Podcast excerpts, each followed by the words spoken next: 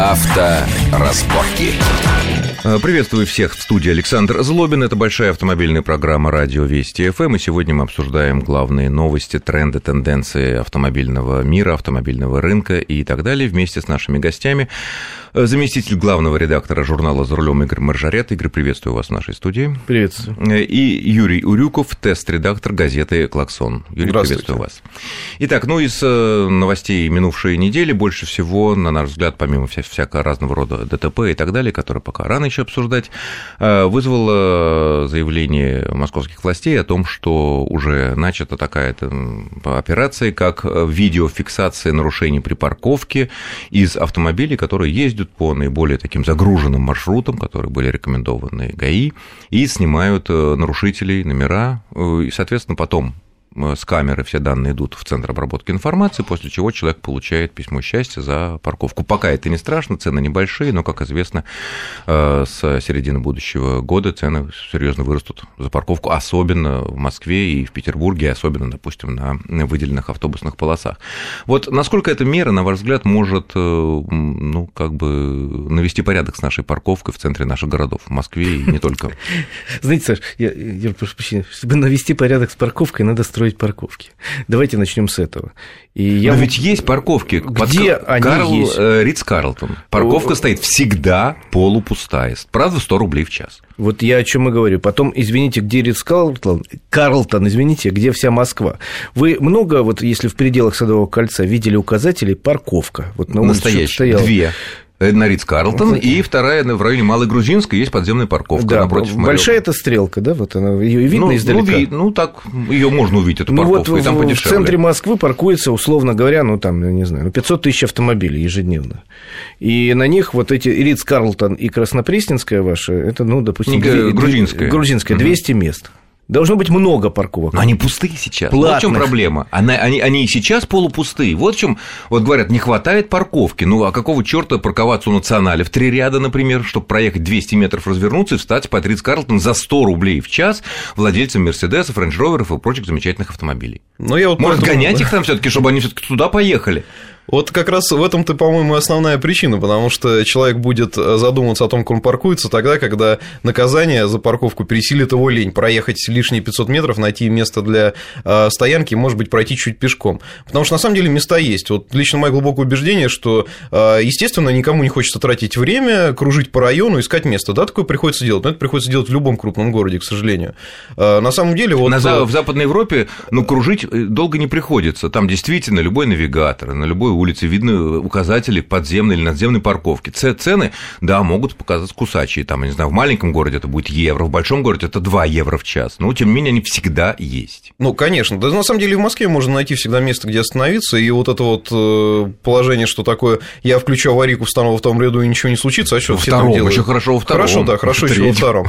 И, э, собственно, может быть, как раз э, вот мера наших московских гаишников и окажется достаточно эффективной, потому что одно дело, когда едет экипаж, и я прекрасно понимаю, что за 100 рублей останавливаться, составлять протокол никому это не надо, им это не интересно, упущенные если выгоды, только нет какой-то, да. какой там спецоперации. А сейчас что, он едет мимо там на свое там обычное там место службы или там патрулирования и попутно заодно рассылает Но это будут не совсем гаишные машины, тем более они будут без, говорят, что без какой-либо раскраски. А это же не имеет значения в данном фокус, случае. Да. Какая ну разница, ну, да. едет мимо гаишной машины или обычная гражданская? Главное то, что нарушение зафиксировано. Зафиксировано конечно, там, камеры, которые Да, конечно, там будет, э, будет много наверняка всяких споров по поводу того, там стоит машина, например, вот у нее две трети там нарушает, она за знаком стоит, например, а там багажник торчит и вроде как не нарушает. Тут вот страшнее там... другое, когда вот ведут э, с лета будущего года огромный штраф за парковку рядом перед э, зеброй, да, нельзя ставить ближе 5 метров, там штраф будет 3000, ну, такой, в общем, достаточно основательный.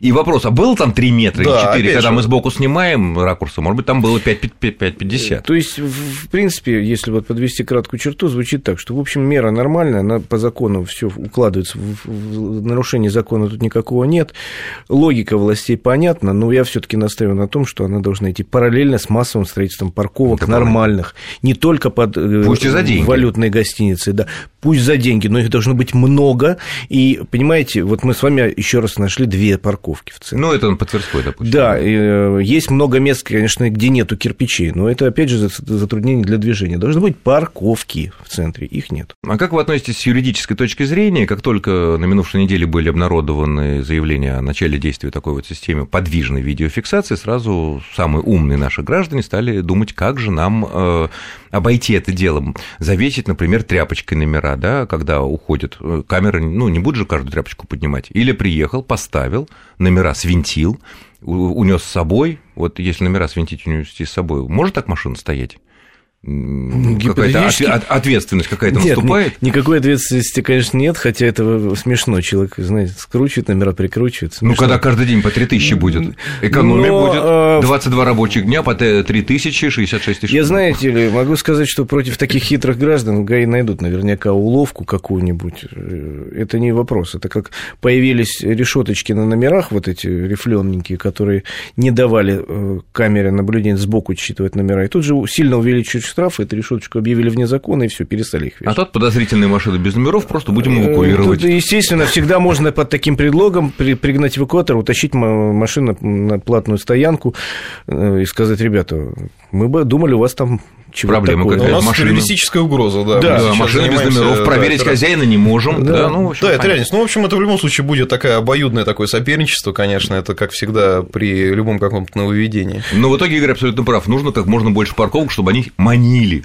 как, да, как да, безусловно. Потому может, может быть, не чтобы стрелка была на каждом повороте, да. там э, висела, как на Западе, табло. Вот у нас столько-то свободных мест. Не, и невысокими относительно ценами. Может, Просто мы должны понимать, что у нас э, даже во многом положении лучше, чем на Западе. Там сравните улицы там, любого европейского города, где узенькие 100%, переулки. 100%. И у нас огромные проспекты, где все таки можно как-то развернуться. Но даже целом... самый, самый центр у нас гораздо шире, чем конечно, центр Рима или Парижа. Поэтому, но в целом решение правильное. Все должно развиваться параллельно. Наказание и некие удобства для водителя, чтобы было проще, безусловно. Потому что можно завести дубину и лупить человека по голове, но если у него нет выбора в ситуации в этой, ну, он придумает, как от, дуб, от дубины уворачиваться хитро. Зачем это кому-то нужно? Ну да, в результате все будет то же самое. Москва будет стоять.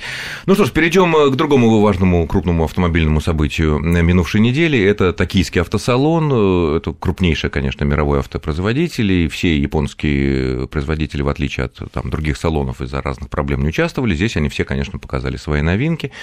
И есть даже такая байка, что как будет выглядеть э, мировой автопром через 10-15 лет во всем мире, вот можно увидеть сейчас на токийском автосалоне.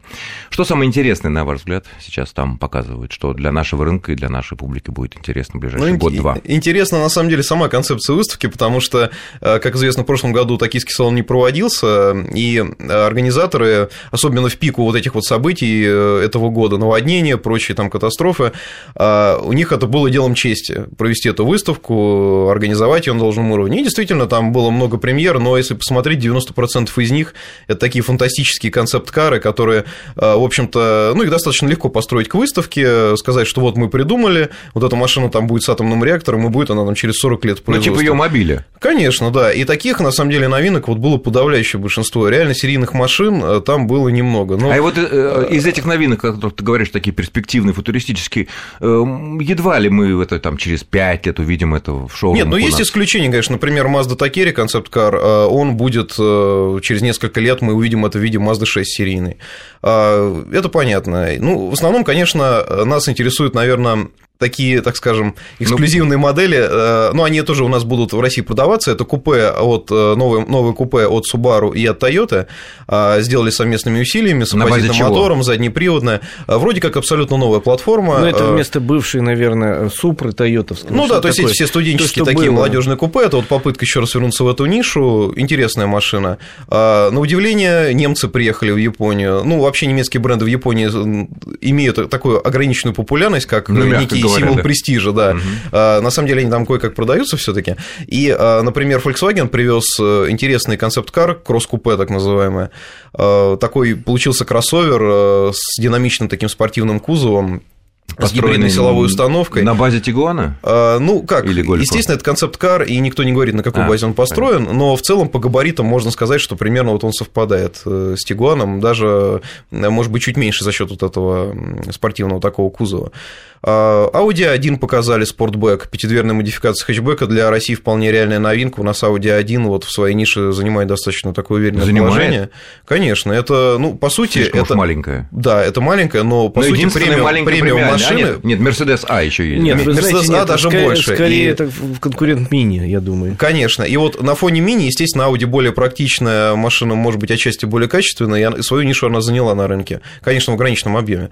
И пятидверка, которая э, при такой стильном дизайне еще и более практична, естественно, она тоже будет у Опять нас продаваться. пятидверка, опять- сколько там, по 3-4 человека поместится? А, да? Там интересная вещь, поскольку есть как четырехместный вариант салона, так и можно заказать диван, будет сзади место для, три, для, трех, для трех человек. Даже То три есть- помещается. Да, то есть Пять как человек, четырех-. А четырехместная на версия, так и играть еще, пятиместная да? версия, да. Ну, это 15 скорее. Конечно, 5 человек там условно, но все-таки есть возможность выбора. Я бы из тех машин, которые там есть, которые реально могут сыграть некую роль на нашем рынке, Ну, будет интересно, да, э, сказал о том, что вот Юр возражать, думаю, не будет. Там же мировая премьера Кольта. Кольта, Кольта, который, Мираж, да. который у них на рынке называется Мираж. Кольт у нас с рынка ушел. Ушел? Ушел, да.